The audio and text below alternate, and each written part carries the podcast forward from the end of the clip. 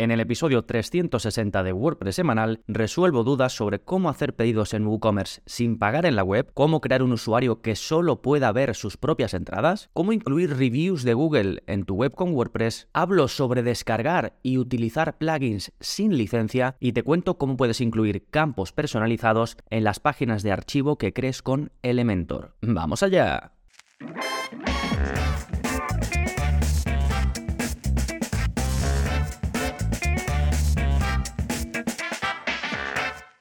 Hola, hola, soy Gonzalo Navarro y bienvenidos a un nuevo episodio de preguntas y respuestas en WordPress semanal. Este es el episodio 360 y ya sabes que aquí aprendes a crear y gestionar webs con WordPress en profundidad. En un momentito vamos a ir con las preguntas que ya he repasado durante la introducción. Recuerda que estas preguntas están sacadas directamente del soporte que va incluido en gonzalonavarro.es. Tenéis formación en, en formato cursos, en formato vídeos cortitos para hacer cosas puntuales y además tenéis el canal de Telegram para la comunidad privada y el soporte personalizado conmigo. Cada vez más y mejor contenido por el mismo precio. Así que si aún no estáis dentro, gonzalonavarro.es. Bien, como decía, antes de adentrarme en vuestras preguntas y en mis respuestas, vamos a ver las novedades que está pasando en gonzalonavarro.es esta semana. Bueno, tenemos por un lado el curso más reciente que hay publicado, hay más de 72 cursos ya disponibles, desde creación de webs con WordPress de forma básica hasta creación de webs con WordPress de forma avanzada, tipos de webs específicas, gestión de webs propias, gestión de webs para clientes, cómo ser más productivo, en fin, todo lo que necesitáis, ya digo, para crear y gestionar webs de forma profesional. Y como te decía, el curso más reciente publicado es el de cómo integrar Zoom, esta, eh, digamos, este servicio para hacer reuniones online o incluso para mm, crear webinars, cómo integrarlo directamente con tu web con WordPress de modo que quede 100% sincronizado que lo que hagas en tu web con WordPress es el panel de administración se vea reflejado en Zoom y viceversa, lo que hagas en Zoom se vea reflejado en tu web. Y que además, por supuesto, toda la gestión de que la gente pueda darse de alta para una reunión o para un webinar se haga desde la propia web, incluso con la posibilidad de vender el acceso a esas conferencias, reuniones, webinars, lo que sea, ¿no? Bueno, ya lo tenéis eh, disponible todos los que seáis miembros. Si no sois miembros os queréis apuntar, pues también podéis tener acceso a este y el resto de cursos. Bien, eso por un lado. Por otro, como cada semana hay nuevo vídeo de la zona código, es el vídeo 310 y en él te enseño a personalizar el registro y el login de LearnDash. Esto viene a raíz de una pregunta que me hizo un suscriptor y, que yo muchas veces me, he planteado. Eh, ya sabéis que LearnDash es este plugin para crear academias online, ¿no? Que está muy bien, que te permite pues mostrar las lecciones y los cursos de una forma muy visual, muy intuitiva para, para el alumno y una de sus características pues es em, una ventana modal que aparece cuando te quieres registrar de forma gratuita o te quieres eh, o quieres iniciar sesión. Pero esa ventana modal es enorme, aparece como en pantalla y, la verdad que siempre lo he pensado que es demasiado grande. Entonces, en este vídeo te enseño un poco a, modificarla con un pelín de CSS, hacerla pues no tan ancha y, y, darle algún que otro retoque. Sí, ya sabéis que en la zona código os muestro en el vídeo cómo se hace algo muy concreto sin plugins, copiáis el código que os dejo y lo pegáis tal y como os muestro. No tenéis que saber nada en absoluto de código, ni desarrollo, ni nada por el estilo. Pildoritas que copiáis, pegáis y lo tenéis. Fantástico, estas son las novedades. Vámonos ahora con el plugin de la semana que se llama Preload Featured Images. Este plugin es de la empresa WP Zoom que tienen eh, varias cosas, varios plugins, varios eh, themes y demás, ¿no?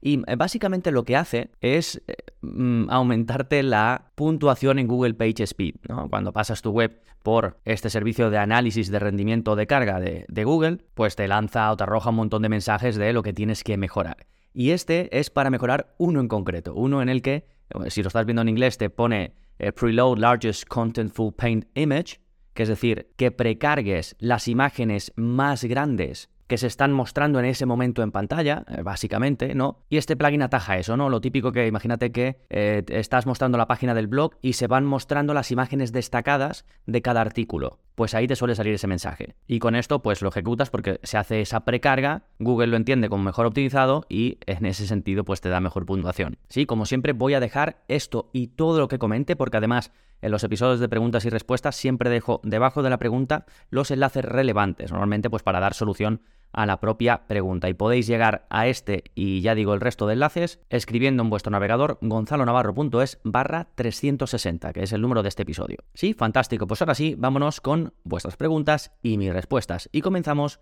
con la de Juan Manuel, que me pregunta sobre cómo hacer pedidos en WooCommerce sin pagar en la web. Me dice, buenas Gonzalo, un cliente ha comenzado a utilizar WhatsApp Business para vender sus productos a través de dicha app.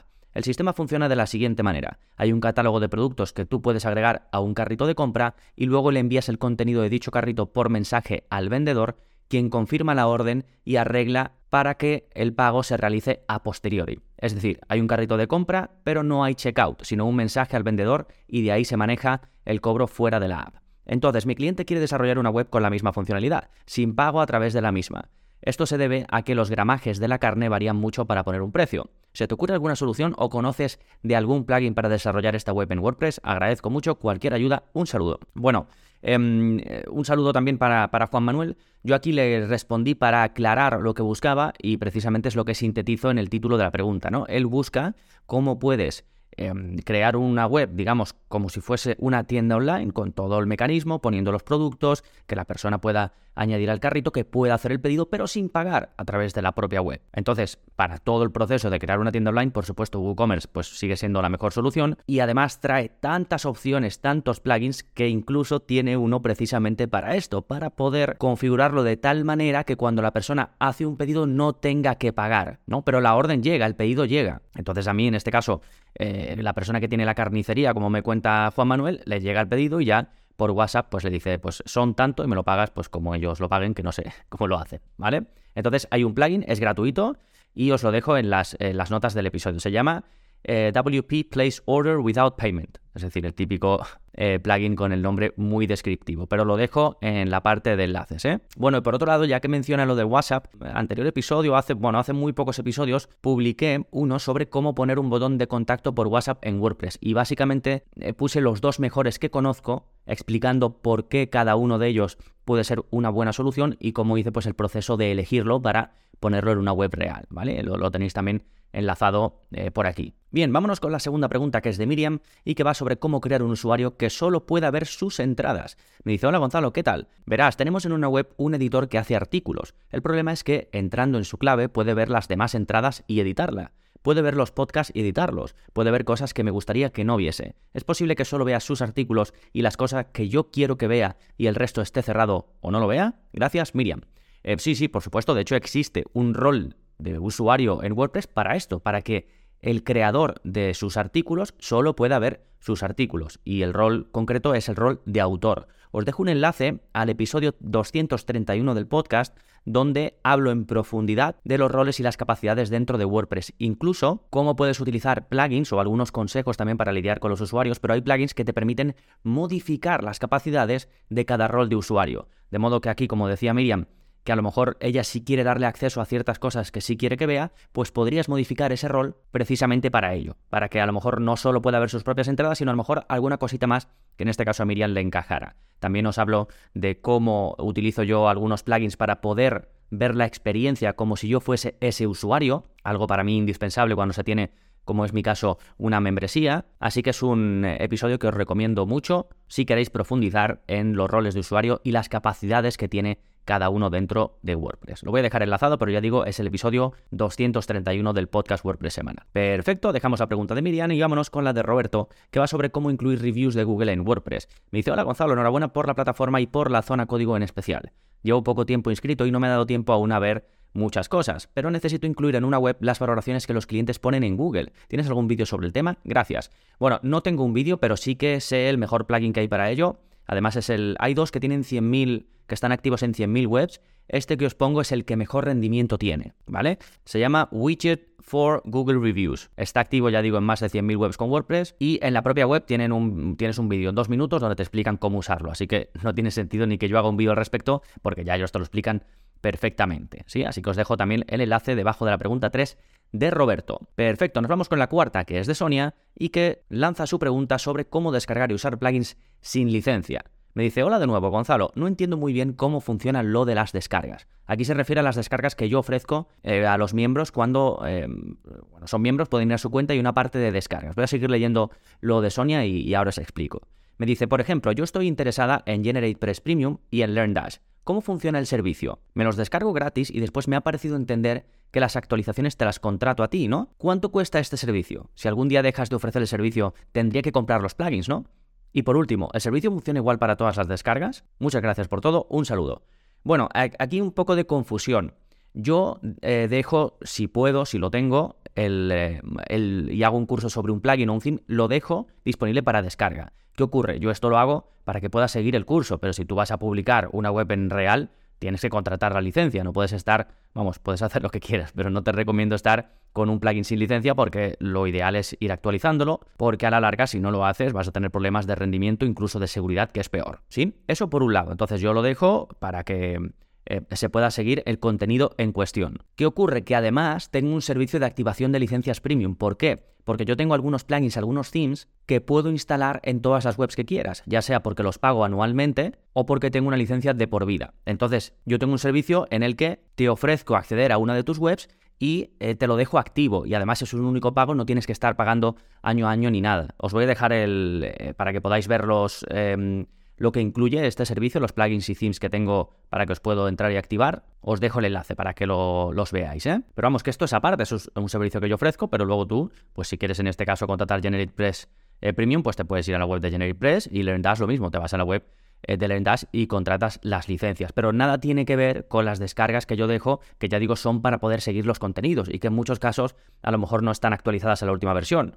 Hombre, si me decís, Gonzalo, ¿puedes actualizar este mm, plugin en la última versión? Pues lo cambio, lo actualizo. Pero vamos, el servicio no es para que tú puedas eh, usar el plugin sin licencia, sino es para que puedas seguir el curso en cuestión.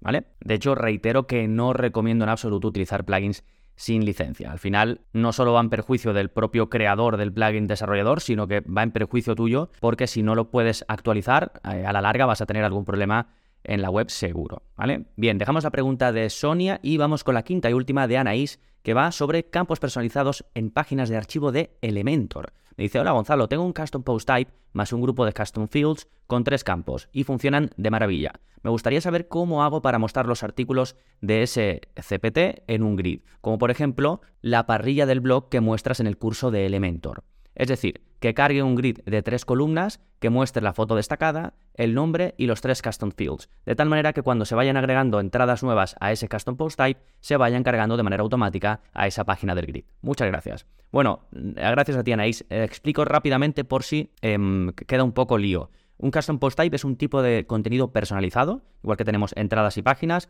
podemos crear uno que se llame películas. Y luego custom fields son campos personalizados. Esto es información que tú puedes asociar a un contenido concreto que rellenamos desde la propia eh, página de ese contenido y que luego si quieres, se puede mostrar en la parte frontal. Por ejemplo, em, los productos de WooCommerce. Cuando tú pones un precio, eso es un campo personalizado. Lo que pasa es que ya con WooCommerce te lo crea automático. Pero si tú quieres crear el tuyo propio para un tipo de contenido tuyo, también puedes hacerlo.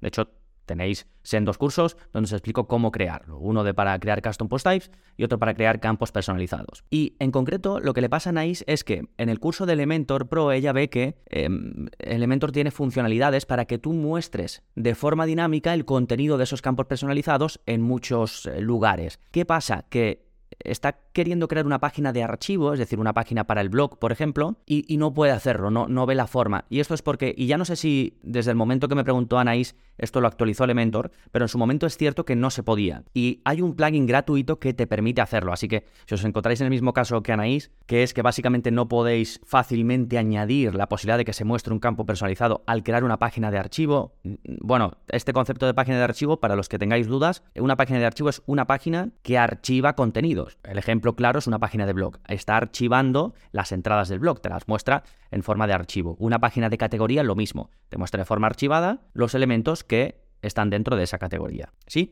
Bueno, como digo, hay un plugin que te permite hacer esto, es bastante popular, se llama Elementor Custom Skin, está activo en más de 100.000 webs con WordPress y os dejo el enlace. Sí, os voy a dejar, no lo he puesto, pero creo que puede ser relevante, os voy a dejar también enlaces al curso de cómo crear custom post types, que es una pasada el plugin que usamos. A mí me encanta, lo uso prácticamente en todos mis proyectos. Y luego también os dejo el curso de cómo crear eh, eh, campos personalizados con el plugin Advanced Custom Fields. ¿sí? Recordad que todo esto lo tenéis en gonzalonavarro.es barra 360. Sí, fantástico. Por último, pedirte el favor de casi siempre, que es si puedes dejar una reseña en tu aplicación de podcast, ya sea en Spotify, en Apple Podcast, en iBox, un comentario, un me gusta, lo que podáis. Y si pensáis que alguien de vuestro entorno puede disfrutar, puede aprender con este, con este podcast, pues también que se lo paséis. Y así vamos llegando a la mayor gente interesada posible. Nada más por este episodio, nos seguimos escuchando. Adiós.